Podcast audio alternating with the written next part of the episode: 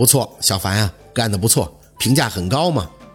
樊丽冲着部长谦虚地笑着：“哪里，我还要继续努力呢。”部长点头：“好，看你这么努力，我很高兴。既然你在十七楼都很习惯，那你这一个月就安心待在那儿吧。”看着樊丽僵住的脸，宝四差点没忍住，也雪上加霜的笑了：“继续帮那俩大鱼忙活吧。”我的天哪，一晚上绝对连让你喝口水的功夫都没有。很容易就让你在帮着俩大姨拖地的时候就迷茫了，你自己是来干客房服务员的，还是来干保洁的呢？薛任在，部长看着评分单微微的皱眉。顾客评价还好，只听说你跟同事之间关系不太和谐呀。宝四不动声色的张口，我不认为不和谐，只是我只想全心全意的做好自己的本职工作，而不是一心只想着去照顾同事的情绪。部长没说话。眼睛一直盯着评分单子看，你就去二十九层吧，明天直接报道。心花怒放，知道了。樊丽惊了，部长为什么要薛任去二十九层？那层是商务会议室，还有总统套房，他英语以及服务都没有我好啊。部长淡淡的看向他，态度却很强硬。我们酒店刚刚开业一年，作为品牌连锁，分店知名度还没有彻底打响。商务会议室一个月也就能用上一两次，而总统套房顶层也只有一间，其余都在二十八层。正是考虑到你的服务及各项素质都高于薛任，这才安排你在更需要的岗位就职。怎么还有问题吗？樊丽不甘心，可也只能咬牙，没问题了。部长挥了一下手，那你们就出去吧，去人事办理一下入职，明天正式工作。宝四点头，临出去前还特意的看了萱姐一眼。这一个礼拜的辛苦果真没白费呀。薛任，我问你，你给部长灌什么迷魂药了？如果你说你是部长家的亲戚，好，那我认了。但要不是，我不，部长不是我家亲戚。走在去往人事办公室的路上，宝四轻轻的张口，看着他的脸，不疾不徐的吐出下一句：自己家有菩萨。你出门念的哪门的经啊？樊丽瞪眼，你什么意思啊？论英语，论学历，你哪儿比得过我呀？就你那工作态度就有问题。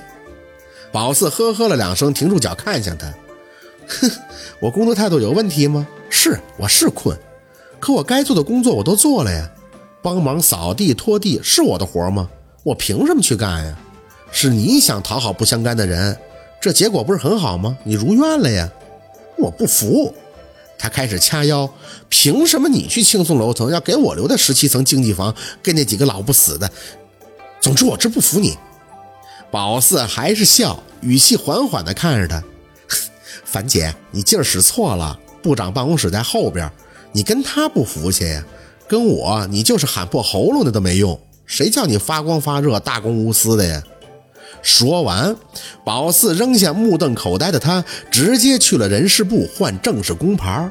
自己是在夜班的时候打过瞌睡，也跟房嫂和俩值班的态度不好，只是没有动不动就抓不到人影也就是在白天下午三点半的时候消失一会儿，去帮萱姐接孩子了而已。第一天实习，宝四就听到他跟幼儿园的老师解释说，家里的阿姨不做了，他跟爱人的工作都忙，接起来不方便，所以宝四踩好点儿就去了呀。是是拍马屁了，宝四也不怕被人说。过后也把自己的情况都跟萱姐说了，她很理解，说了一堆高中生要高考还打工不容易的话。当然，他理解宝四，也有些感激宝四帮忙的成分。所以工作顺理成章的就被他推荐到了相对轻松和谐的楼层了。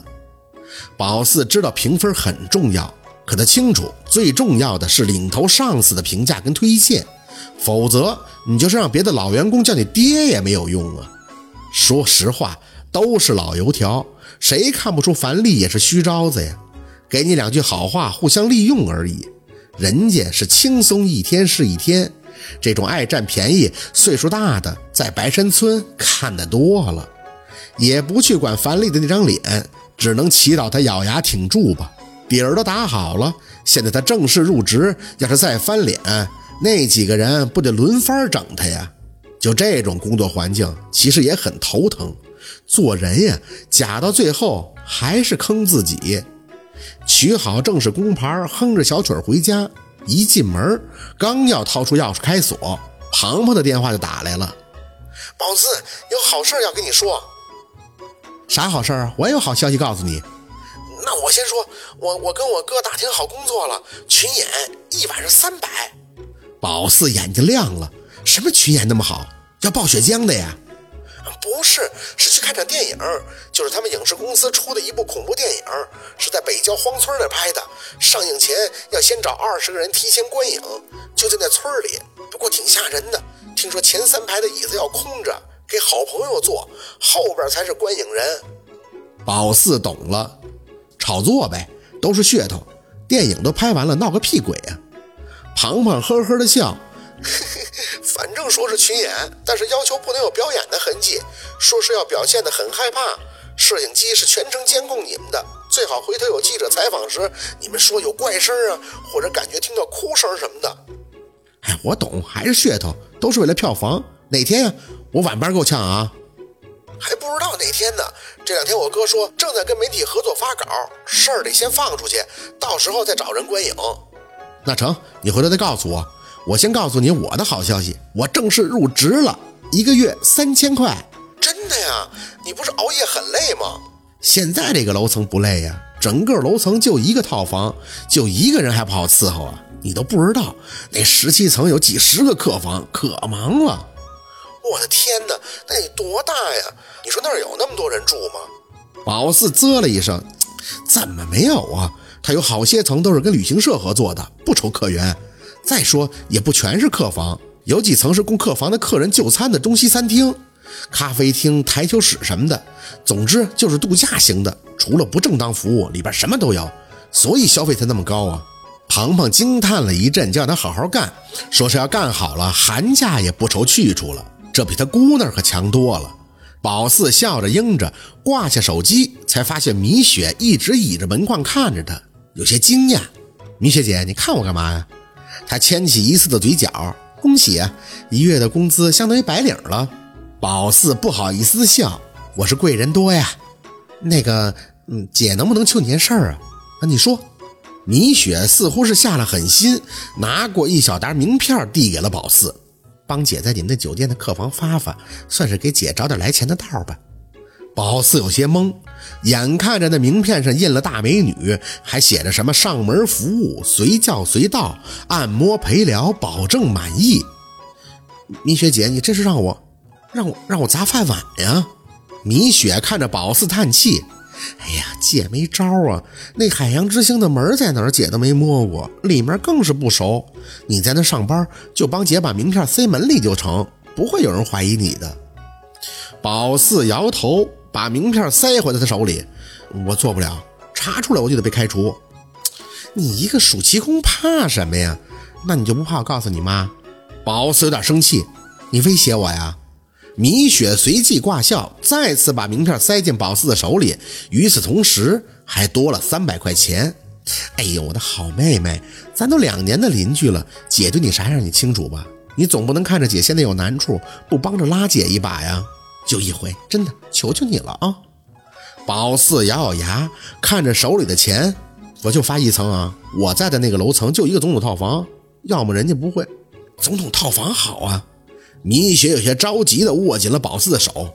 有钱人大方，我接个活最起码就够吃一个月了，你就给我发总统套房的一层就行了。宝四看着他那样，半晌无奈的点了一下头。那你等我干几天呢？我摸清哪有监控再给你发。是我明白，不急不急哈，谢谢你了，宝四，真的。宝四被他感激了半天，默默的回屋，觉得有时候人处到了一定情分，真的为难你，你也不好意思拒绝，都有点不像自己的作风了。不过看着手里的钱，也有可能是他的功劳。